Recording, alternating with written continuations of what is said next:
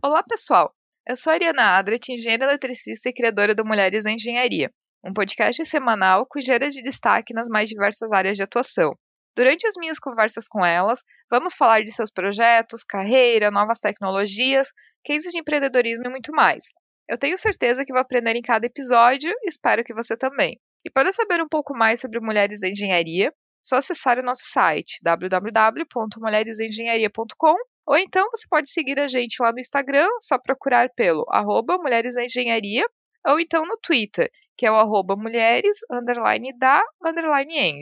E a minha convidada para esse episódio é Andressa da Silva Siqueira, que também é engenheira eletricista, mas atua como consultora de inteligência artificial e banco de dados. E é justamente sobre o banco de dados que nós vamos conversar nesse episódio. Tenho certeza que vou aprender muito com a nossa conversa espero que você também.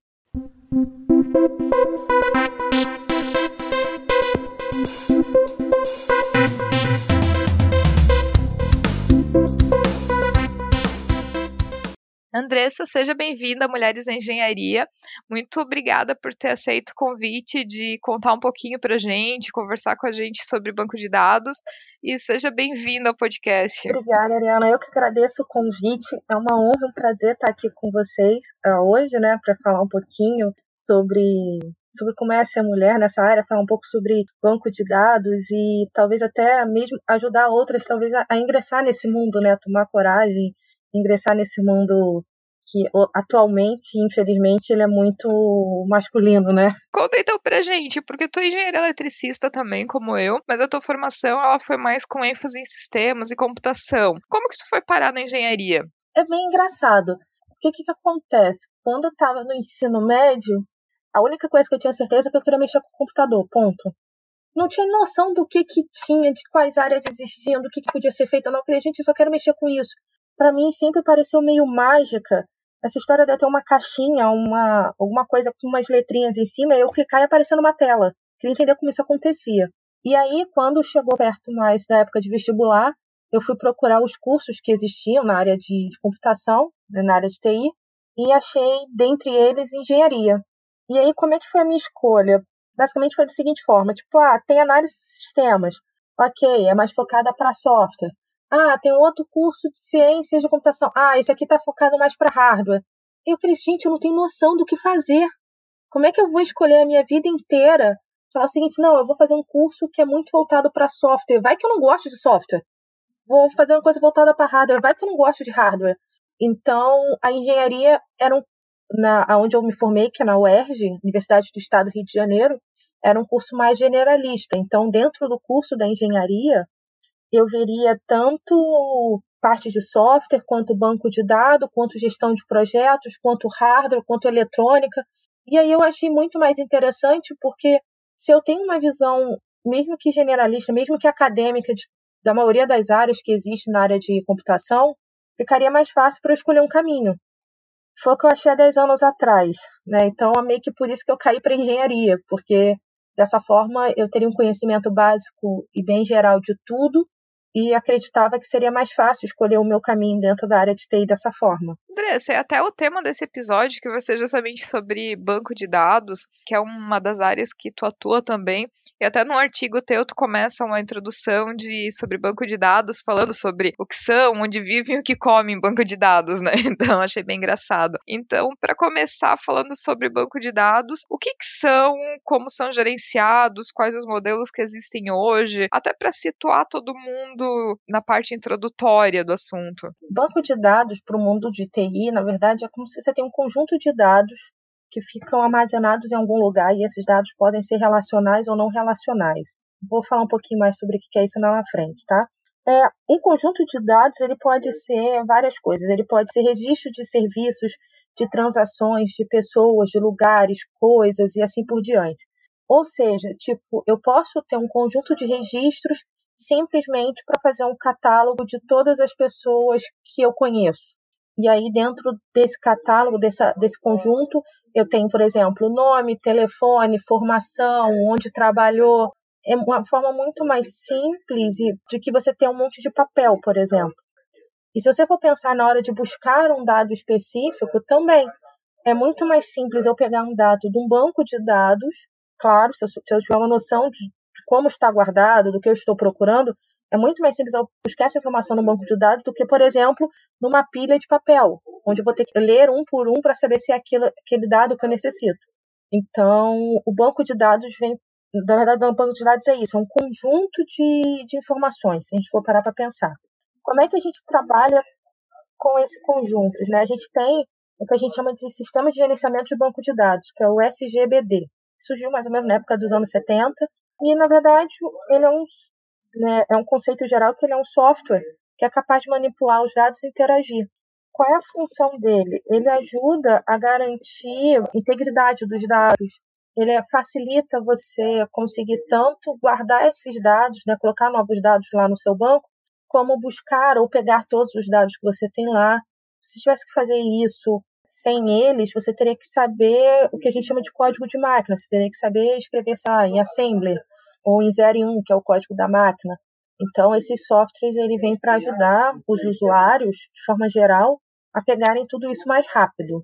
A gente tem, dentro disso, a gente tem o que a gente chama de modelos de base de dados. O que é modelo de base de dados? Né? O modelo de base de dados é a forma que você guarda, que você relaciona esses dados. O, o mais conhecido, o mais usado, é o modelo relacional. Tá? O que é um modelo relacional? Na verdade, o modelo relacional, os dados são classificados como tabelas que tem linhas e colunas bem parecido com matriz que a gente aprendeu na matemática, lá no ensino fundamental, e eles se relacionam através dessas linhas. Então, por exemplo, eu vou ter uma, vou ter uma tabela onde eu guardo só o nome dos meus clientes, por exemplo, e um número identificador deles. Numa outra tabela, eu tenho o número identificador do cliente e cada pedido que ele fez para mim. Então, um cliente ele pode ter vários registros nessa segunda tabela. Isso é um modelo relacional, que é o que a maioria conhece, a maioria né, que normalmente é ensinado em faculdade tudo mais. Hoje em dia a gente tem muito também modelos não relacionais. O que é esse modelo relacional? O modelo não relacional é simplesmente a forma que a gente guarda basicamente. Então, ele pode ser, por exemplo, orientado a objetos, que é, eles têm coleção de objetos, eles você tem modelo tipo de redes e assim por diante que, que determina cada tipo de modelo? A sua necessidade, a sua aplicação, o que você vai guardar. Se são dados não estruturados, ou seja, é difícil você conseguir interligá-los, etc., normalmente é indicado fazer um banco não relacional. Se são dados é, muito simples serem interligados, sem, muita, sem muitas cruzadas, etc., é mais fácil você fazer um banco relacional. Então, qualquer projeto que a gente vá trabalhar, que tenha essa coisa de ter um banco de dados, é necessário você ter um estudo do projeto, você entender o que, que ele é, o que, que você vai precisar guardar ali dentro, para aí se indicar qual é o melhor modelo de banco de dados, qual é o melhor sistema de gerenciamento e também como é que é o melhor desenho desse banco por dentro. A forma que a gente desenha o banco interfere muito na velocidade de que o banco trabalha né, como ele vai buscar informação ou não e assim por diante. Os bancos de dados, eles, digamos, armazenam todas, as, todas essas informações e justamente precisa de um sistema que justamente trabalhe em como acessibilizar essas informações para o usuário, né? Quais são esses sistemas que são os mais utilizados hoje? Os mais utilizados, eu diria, por exemplo, você tem o MySQL, o SQL Server. Por que isso? O MySQL é um dos mais utilizados, um dos motivos ainda é que ele é gratuito.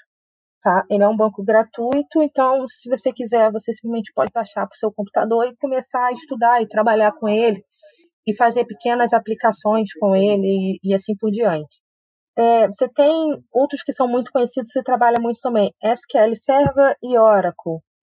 Ah, no caso, é, eles são um pouquinho mais robustos, né, que a gente chama, várias pessoas consideram eles mais robustos que o MySQL, e o Oracle, principalmente, ele é usado muito por instituições grandes, até um tempo atrás financeiras usavam muito. Então, esse no, na parte de banco relacional. Parte de banco não relacional, que é um outra que é um outro tipo de banco, né? O mais conhecido utilizado no momento é o que a gente chama de MongoDB.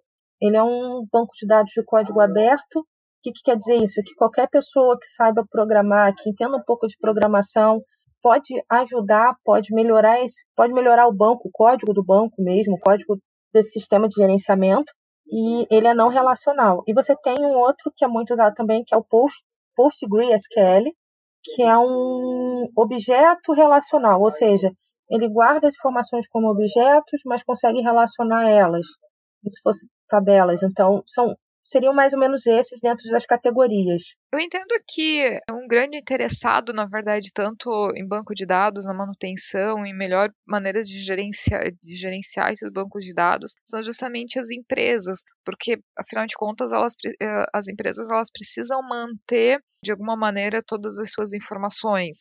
Como que tu vê a importância disso dentro das empresas? E as empresas elas estão prestando devida atenção até num ponto que eu acho muito importante, que é com relação à segurança das informações armazenadas, porque assim, volta e meia até a gente vê notícias de casos de hackers que, enfim, tiveram acesso a informações, por exemplo, base de dados de clientes, disponibilizaram isso na internet, ou os dados de, das pessoas, senhas e tudo mais foram vendidos para usos ilícitos. Então, a segurança da informação desses bancos de dados é, é um ponto que está se levando bastante em consideração? Sim, essa é uma preocupação constante de empresas. Hoje em dia, a maioria das empresas, para guardar os seus dados, independente do tipo de dado, independente da, uh, da quantidade de dados, utiliza no geral banco de dados.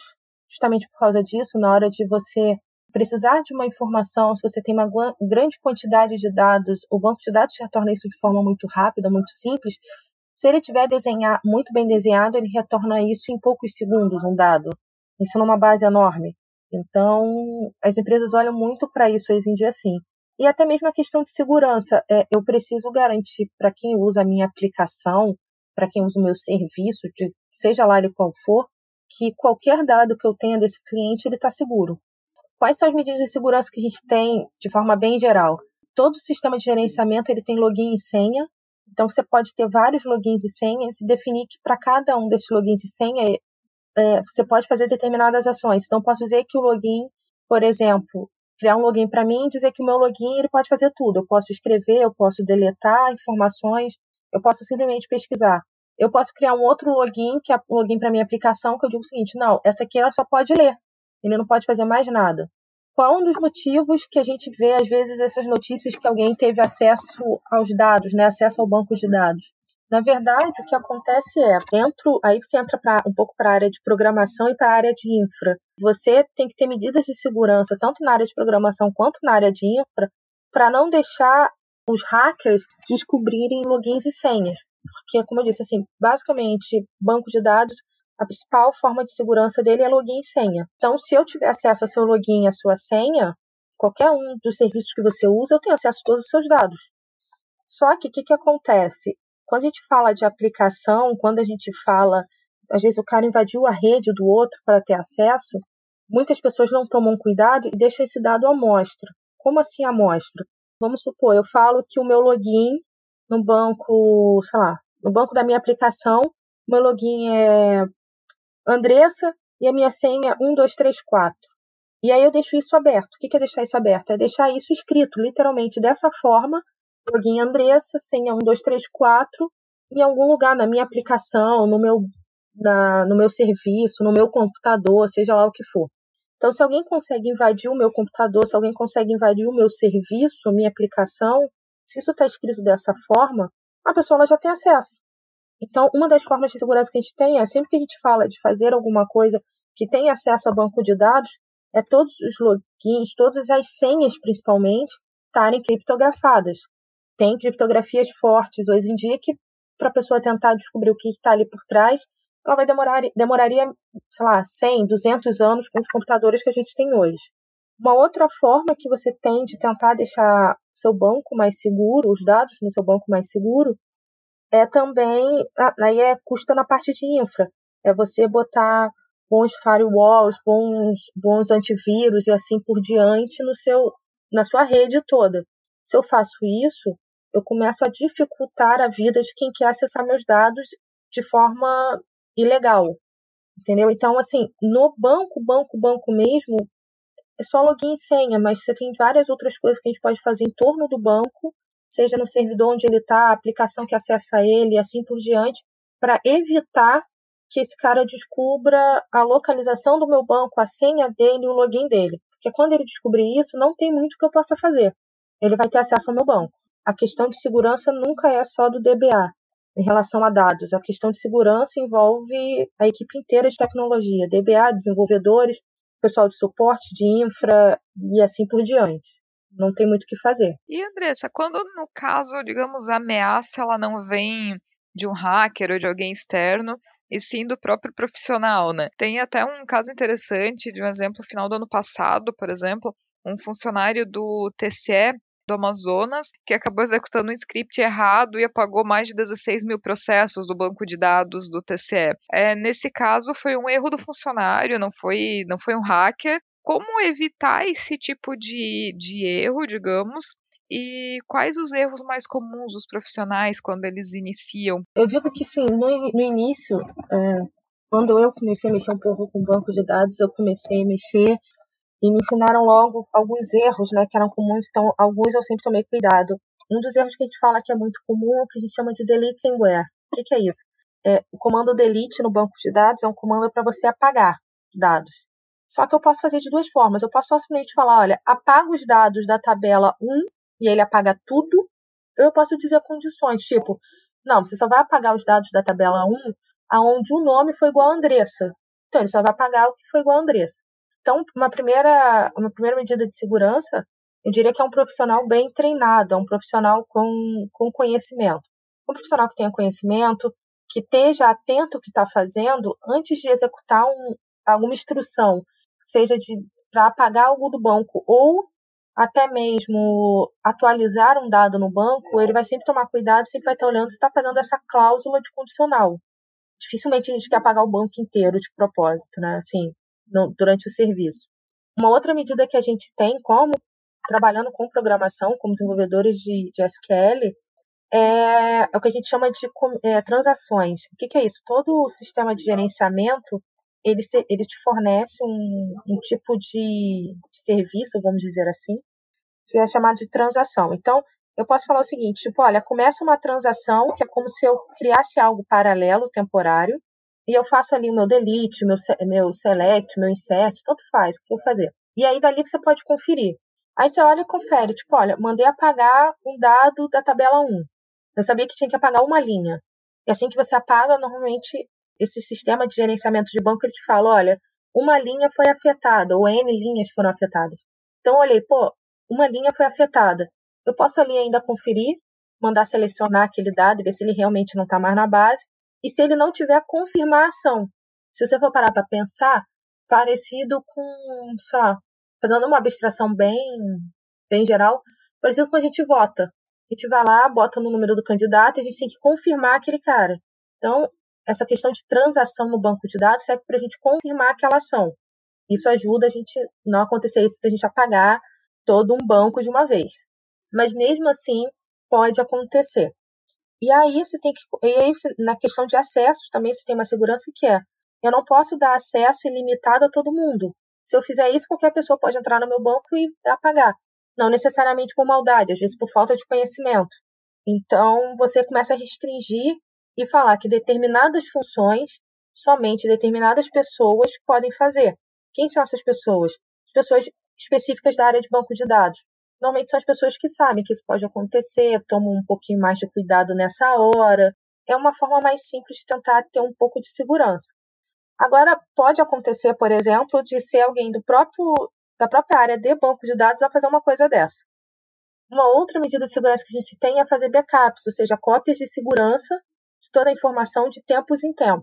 Conforme, conforme for mais crítico a sua, seus dados, o menor intervalo do tempo tem que ser esse backup para você perder menos dados possíveis. Então, é uma outra forma de você tentar garantir, tipo, ah, eu fui lá e apaguei essa tabela sem querer toda. Eu pego aquela, pego o que eu tinha copiado, coloco de novo em produção, né, ou seja, o que todo mundo tem acesso, perdi pouco dado. Só que às vezes tem o caso também de, sei lá, funcionário que foi demitido, que tá puto com a empresa, alguma coisa assim, apaga tudo. Apaga o banco de produção, apaga, apaga a cópia, apaga servidor, apaga tudo. Esse caso não tem muito o que fazer. Se você apagar a cópia, eu não tenho de onde buscar esses dados novamente. O que, que normalmente algumas empresas fazem? E aí eu particularmente considero mais seguro. Você faz essa cópia e não deixa no mesmo lugar. Faz essa cópia, salva em um outro disco, em uma fita, que não fique disponível para ninguém. Então ela fica fora do sistema. E caso seja necessário, você coloca ela lá no sistema e faz restauração dos dados. Só que é um erro comum, de forma geral, é o pessoal faz a cópia e deixa no mesmo lugar. O cara, se o cara tiver puto, ele vai apagar tudo e aí não tem o que fazer. Aí entra o pessoal um pouco de infra também, porque se a gente fala é, de uma grande estrutura, tipo, vou dar um exemplo da, lá, uma Google da vida, um Facebook da vida, alguma coisa assim, esses caras eles não têm um computadorzinho na mesa como um servidor de banco de dados. Esses caras eles têm uma sala enorme com porta corta-fogo, com N medidas de segurança para que se der fogo na empresa não chegue na sala, dentro, né, na parte interna da sala, e que se por acaso for um curto-circuito começar dentro da sala, aquele fogo seja extinto rapidamente. Mas não é um cara de banco de dados que faz isso, é um cara de infra. Por isso que eu falo, toda a segurança de dados não depende só da gente de banco de dados. Ele depende da empresa inteira, na verdade. E como tu vê até de tendência a armazenagem de informações cada vez mais não fisicamente pelas empresas, mas usando serviços de cloud, de vários, várias empresas que fornecem isso de armazenar na nuvem, né? Tanto empresas pequenas, que o volume de informação não é tão grande, como para as empresas maiores, que só a informação gerada por dia já é uma quantidade absurda de, de dados que tem que ser armazenados. Qual é a vantagem de a gente guardar alguma coisa no cloud? Se a empresa fala assim, eu quero ter a minha, minha estrutura de banco, significa que ela tem que arcar com toda uma parte de infraestrutura física muito grande. Servidores, backups, profissionais específicos em, em, nessa parte de infra para cuidar dos servidores, para entender se se o servidor superaqueceu, se está na temperatura ideal e assim por diante, além de profissionais específicos de banco de dados, para saber do tipo, olha, temos espaço suficiente em disco, então, olha, precisamos comprar mais disco de armazenamento, porque senão daqui a um mês a gente não vai conseguir guardar mais dado nenhum. O custo fica muito alto. E todo equipamento de infra não é barato, ele é caro. Então, para a empresa é um custo muito grande. O custo fica na maioria das vezes, ele é muito reduzido se você contrata um serviço desse na nuvem, porque você não se preocupa com nada disso. Quando você assina um contrato, o cara só fala assim: olha, você vai ter todos os seus dados disponíveis, sei lá, de acordo com o SLA de cada um, mas, sei lá, tipo, 99% do tempo, ou 99% dos dias de um ano, e assim depende do contrato. Então, tipo, não me importa se o cara vai ter que comprar mais 10, 15, 20 ou 30 discos de armazenamento eu contratei que eu vou ter 30 gigas para armazenar e eu vou ter 30 gigas. Ah, o cara conseguiu um cliente novo e não tem espaço total lá no servidor dele. Ele vai se virar para arrumar espaço, mas em nenhum momento vai diminuir o meu ou coisa parecida.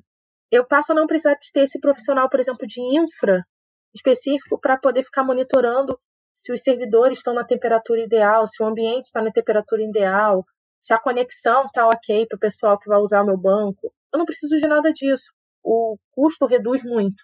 E, no final das contas, você tem a mesma qualidade de serviço que você teria se você tivesse a sua própria infraestrutura e profissionais altamente qualificados. Então, no geral, é muito mais vantajoso para a maioria das empresas ter esses serviços em cloud.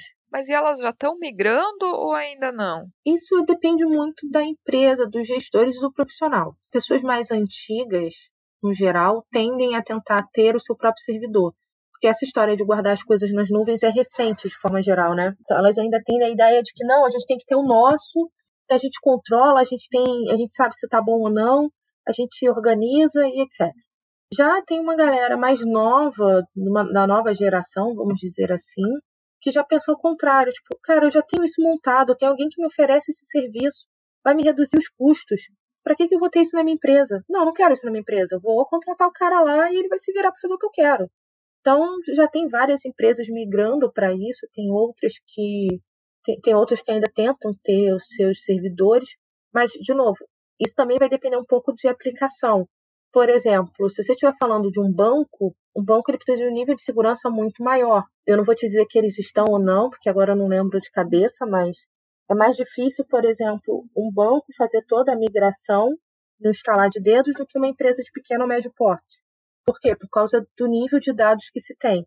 É diferente se alguém pegar só o seu e-mail ou se alguém conseguir toda a sua vida financeira. Então, dependendo da importância do tipo de dados que você tenha, pode acontecer essa migração sim, ou pode já nascer direto na nuvem, ou seu serviço nunca poder estar na nuvem e você ter que se virar em dinheiro para ter os seus servidores. Mas isso varia muito de projeto para projeto, de empresa para empresa. Uma pergunta que me fizeram, né? Há pouco tempo eu fui convidada para ser mentora num programa chamado Elas Programam, justamente sobre banco de dados. E aí a menina que eu, que eu ajudo, né, que eu tento mentorar, ela chegou com uma pergunta muito legal para mim, que ela falou assim: "Poxa, eu sei que existe bancos relacionais e não relacionais. O que, que você acha que eu tenho que aprender primeiro? O que você acha que é mais pedido no mercado? Eu olhei para assim, para, você quer aprender algo? Quero. Porque assim, não tem, não tem como eu te indicar isso. Muitas empresas ainda usam relacionais, outras já estão partindo para o não relacional. E aí eu falei com ela o seguinte, falei, olha, a melhor forma, pelo menos na minha visão, de aprender qualquer coisa é você ter um objetivo. Como assim? Pensa se você não tem alguma coisa, algum projeto, alguma coisa que você gostaria de botar em banco de dados. Ah, aí ela me falou, ah, eu tenho um projeto, sim, que a gente estava fazendo planilha Excel e tudo mais. Aí eu pedi a informação a ela, a gente conversou sobre o projeto dela, como é que era, o que, que ela já tinha, como é que ela estava guardando isso no Excel. E aí eu fui ajudando ela, falei, olha, para o seu projeto, do jeito que está aqui, eu te indico melhor o relacional. Mas, por exemplo, era um caso dela, específico dela. Ela podia ter um projeto que não, sei lá, completamente diferente, que eu indicaria, não, parte direto para aprender o não relacional. O que eu vou dizer, basicamente, o que é mais importante igual na programação para banco de dados, é lógica. A nossa lógica tem que estar muito boa em banco. Já tem muito conteúdo sobre não relacional, mas quem quiser começar a aprender, talvez seja legal aprender pelo relacional. Eu, pelo menos, também acho mais simples, mas aí é uma opinião particular, começar a aprender pelo relacional e depois ir para o não relacional, até pela quantidade de informação disponível na internet. Mas hoje em dia qualquer um dos dois que você começar a aprender vai ser muito útil. E migrar de um para o outro também não é tão difícil. Então, meninas que quiserem aprender sobre o banco de dados, eu incentivo, é muito legal. Eu, pelo menos, gosto, né? Mas, justamente, tem alguma referência que tu indicaria para quem quer aprender, tanto internet, livro, site? Existem alguns livros. Eu gosto muito de um que é o Use a Cabeça, esse livro, que é uma série de livros, na verdade, usa a cabeça, ele tem várias coisas, ele tem programação e tudo mais, e um deles é sobre SQL, banco de dados. Eu acho ele bem legal, dá para entender bem um conceito, a linguagem é muito simples. Né? Então, assim, lá você não, não tem muita explicação técnica, né, do tipo select é isso, isso, isso, assim, assim, assim, assado. Não, não é assim. Eles trabalham muito com exemplos, com, com exercícios, isso é muito bom para quem está começando a aprender. Você tem videoaulas, você tem cursos, sei lá, o Udemy, também é legal. Mas, assim, o que eu sempre falo muito é, só que quiser aprender banco, tenta aprender com um objetivo. Tipo, olha, eu tenho um projetinho, quero fazer... Pode ser pessoal, gente, um banquinho, um banco de dados só para relacionar todos os CDs que eu tenho, porque eu quero conseguir isso fácil. Vou fazer categorizar todos os meus CDs, todos os meus livros, todos os meus jogos, não sei. Por quê? Porque é muito mais simples a gente se manter firme quando está aprendendo algo, se a gente tem um objetivo, do que aprender só por aprender. Né? Quando a gente aprende só por aprender, na primeira dificuldade a gente pode desistir. Então, tenha objetivo, usem, usem livros, existe livro muito bom. Quem quiser também precisar de auxílio, quiser perguntar alguma coisa, pode falar comigo, não tem problema nenhum. Estou começando a fazer tipo uns capítulos bem legais no Medium também, no meu Medium, falando sobre banco de dados, tentando trazer de uma forma mais simples desde o iníciozinho. Então, bem como você falou, né, o capítulo 1 é eu até brinco, eu falo, tá, o que, que é banco de dados, né? O que, que é, o que, onde vive, o que come, porque, tipo, ok, capítulo 1 foi pensado numa pessoa que nunca soube o que, que era banco de dados, tipo, essa pessoa tem que começar por algum lugar. Ou então procurem profissionais, a gente tem, existem ótimos profissionais no mercado que sempre estão disponíveis a ajudar, comunidades, por exemplo, Existem vários tipos de comunidade, comunidades gerais, comunidades de áreas específicas ou assuntos específicos. Vocês vão encontrar muito suporte dentro de comunidades também. Isso é muito bom para todo mundo. E até por falar em aprendizado, um projeto que eu achei bem interessante teu é justamente que tu é editora-chefe de uma revista digital que traz gratuitamente conteúdos relacionados à programação, inteligência artificial, IoT, e o nome da, dessa revista digital é a THT, né? Então, tu pode até falar um pouquinho dessa de como que é, como que funciona o projeto e como que as pessoas podem encontrar essas publicações? Para entender um pouquinho, o THT é uma comunidade virtual. É a sigla, né? Na, na, o THT é a sigla da comunidade, que é Things Hacker Team. E essa comunidade tem a galera de todos os naipes. Tem a galera que só trabalha com programação, com infra, com banco de dados, com inteligência artificial, com segurança. E a ideia, da, a ideia dessa nossa comunidade, na qual eu sou community manager, ela é compartilhar conhecimento de forma gratuita. E aí, a gente sempre tem grupo no WhatsApp, tem no Slack, tem no Telegram, a gente sempre está tentando compartilhar conhecimento e tudo mais. Mas é aquela coisa, conversar às vezes pelo WhatsApp, se você não olhar na hora que a pessoa manda, depois você vai olhar, tem 200 mensagens, você não lê, perdeu o conteúdo, perdeu às vezes um link legal, ou, ou às vezes a pessoa está disposta a compartilhar, mas pô, imagina escrever um textão no WhatsApp, ninguém vai ler. Então, a gente criou a revista a ideia nasceu é, principalmente do Jean, que era um rapaz que estava na comunidade na época. A gente começou a desenhar. Por N motivos, a gente deu uma pausa no projeto. E aí teve uma hora que eu falei assim: não, eu vou levar esse projeto para frente, seja o que Deus quiser. E a gente montou a revista THT, tanto que a primeira edição, quem olhar vai ver que não tem layout direito, não tem um desenho bonitinho. E aí o layout está vindo conforme as edições estão vindo. Porque a gente tem a galera também que trabalha com designer e tudo mais na comunidade, e a galera vai desenhando aos poucos. Mas a ideia é essa. E aí, como é que a gente faz hoje? A gente tem a revista digital que está na plataforma Issue, tá? Na minha página, sempre que ela é lançada, tem link para ela. Na página do THT também, que a gente tem página no Facebook. Só procurar lá, THT, Thinks Hacker Team. Você consegue achar link para ela. E quem quiser publicar conhecimento, a única regra da nossa revista é que tem que ser sobre tecnologia. Então, dentro da nossa revista, você vai ver gente escrevendo sobre banco de dados, você vai ver gente escrevendo sobre programação, sobre eletrônica, IoT, inteligência artificial, cada hora tem uma coisa diferente porque é aberto. Para compartilhar, quem quiser compartilhar, você tem hoje, hoje você tem duas formas. Uma é por e-mail, que é mandar um e-mail para thtrevista@gmail.com, ou então a gente tem uma página também no Medium, é você publicar o artigo seu lá no Medium normal e depois vincular o THT. Tem que avisar um pouco antes, porque no Medium é preciso botar a pessoa como escritora, né? E eu que faço isso. Mas botou lá a pessoa como escritora, vinculou, vai entrar na nossa página no Medium do THT. Estando na página do Medium do THT, de dois em dois meses eu vou lá e olho as publicações de cada escritor que tiveram maior visualizações e não foram publicadas ainda na revista digital.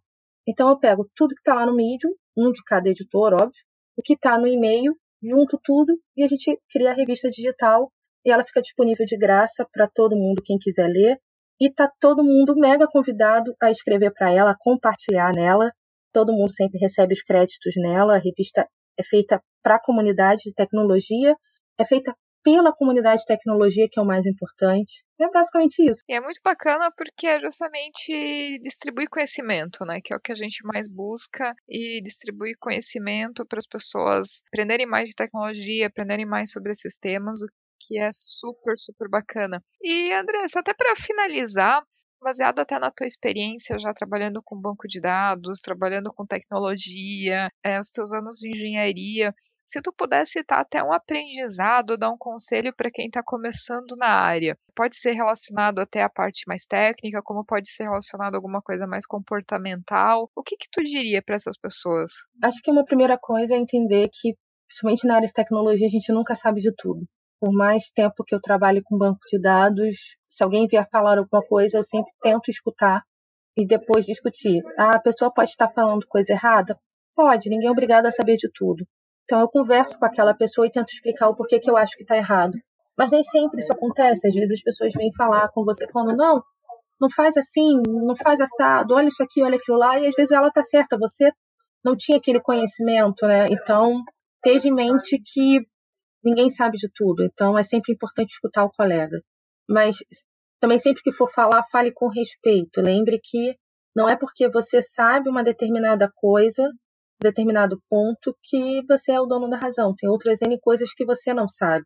Então, quando a gente for falar sempre com o outro, é sempre ir no intuito de compartilhar conhecimento, de, não só de ensinar, mas também de aprender. Quando a gente faz isso, a gente começa a criar uma rede de, de ajuda, de uma comunidade, vamos dizer assim, muito legal na área de TI. Uh, uma outra coisa que eu falo é nunca subestime cursos. Já ouvi muita gente falar do tipo, ah, vai fazer o cursinho, sei lá, da Udemy, vai fazer aquele cursinho de esquina que é baratinho. Fala sério, aquele curso não vai trazer nada. Não é bem assim. Aquela pessoa que se propôs a fazer um vídeo, aquela pessoa que se propôs a estar dentro de uma sala de aula, aquela pessoa que propôs compartilhar conhecimento, seja lá da forma que for, ela pode ter algo para te ensinar sim. Pode não ser sobre tecnologia, mas pode ser sobre vida. E, na minha visão, aprendizado nunca é demais. Então, sempre procurem aprender. Principalmente na área nossa de tecnologia, as coisas mudam do dia para a noite. Então, a gente sempre tem que estar disposto a continuar a aprender. Sempre ser um eterno aluno da nossa área. Não tem jeito. Mas é basicamente isso. Entrem em comunidade, se ajudem, que todo mundo cresce, tudo se desenvolve muito mais simples e muito mais fácil. Andressa, eu queria te agradecer muito pela presença aqui no podcast, te agradecer pelo teu tempo, pela tua disponibilidade, pela conversa que foi super bacana. Então, muito obrigada pela participação de coração. Eu que tenho que agradecer por essa oportunidade. Obrigada, Ariana, por me chamar, pelo seu tempo, por estar disposta a me ouvir, por, poder, por deixar eu compartilhar um pouco do que eu sei. É, só tenho a agradecer. E para todo mundo que ouvir, se quiserem conversar, tiverem qualquer dúvida, qualquer coisa, pode procurar, pode me chamar pela minha página no Facebook, LinkedIn, Medium, qualquer coisa, que eu tô aqui, sigo muito muito no sangue a, linha da minha comunidade, que é aqui para ajudar compartilhar conhecimento sobre tecnologia, sobre vida, sobre seja lá o que for que eu souber, que eu puder ajudar e compartilhar, então podem sempre contar comigo. É uma honra estar aqui, é uma honra poder falar com vocês e poder ajudar a vocês algum momento. E se você que está ouvindo tiver algum comentário, crítica ou sugestão, só enviar um e-mail para ariana.mulheresengenharia.com ou então acessar o nosso site www.mulheresdaengenharia.com e deixar o seu comentário. E se você gostou desse episódio, ficarei muito feliz se puder compartilhar com outras pessoas que podem gostar também. Um abraço e até o próximo episódio. Thank you.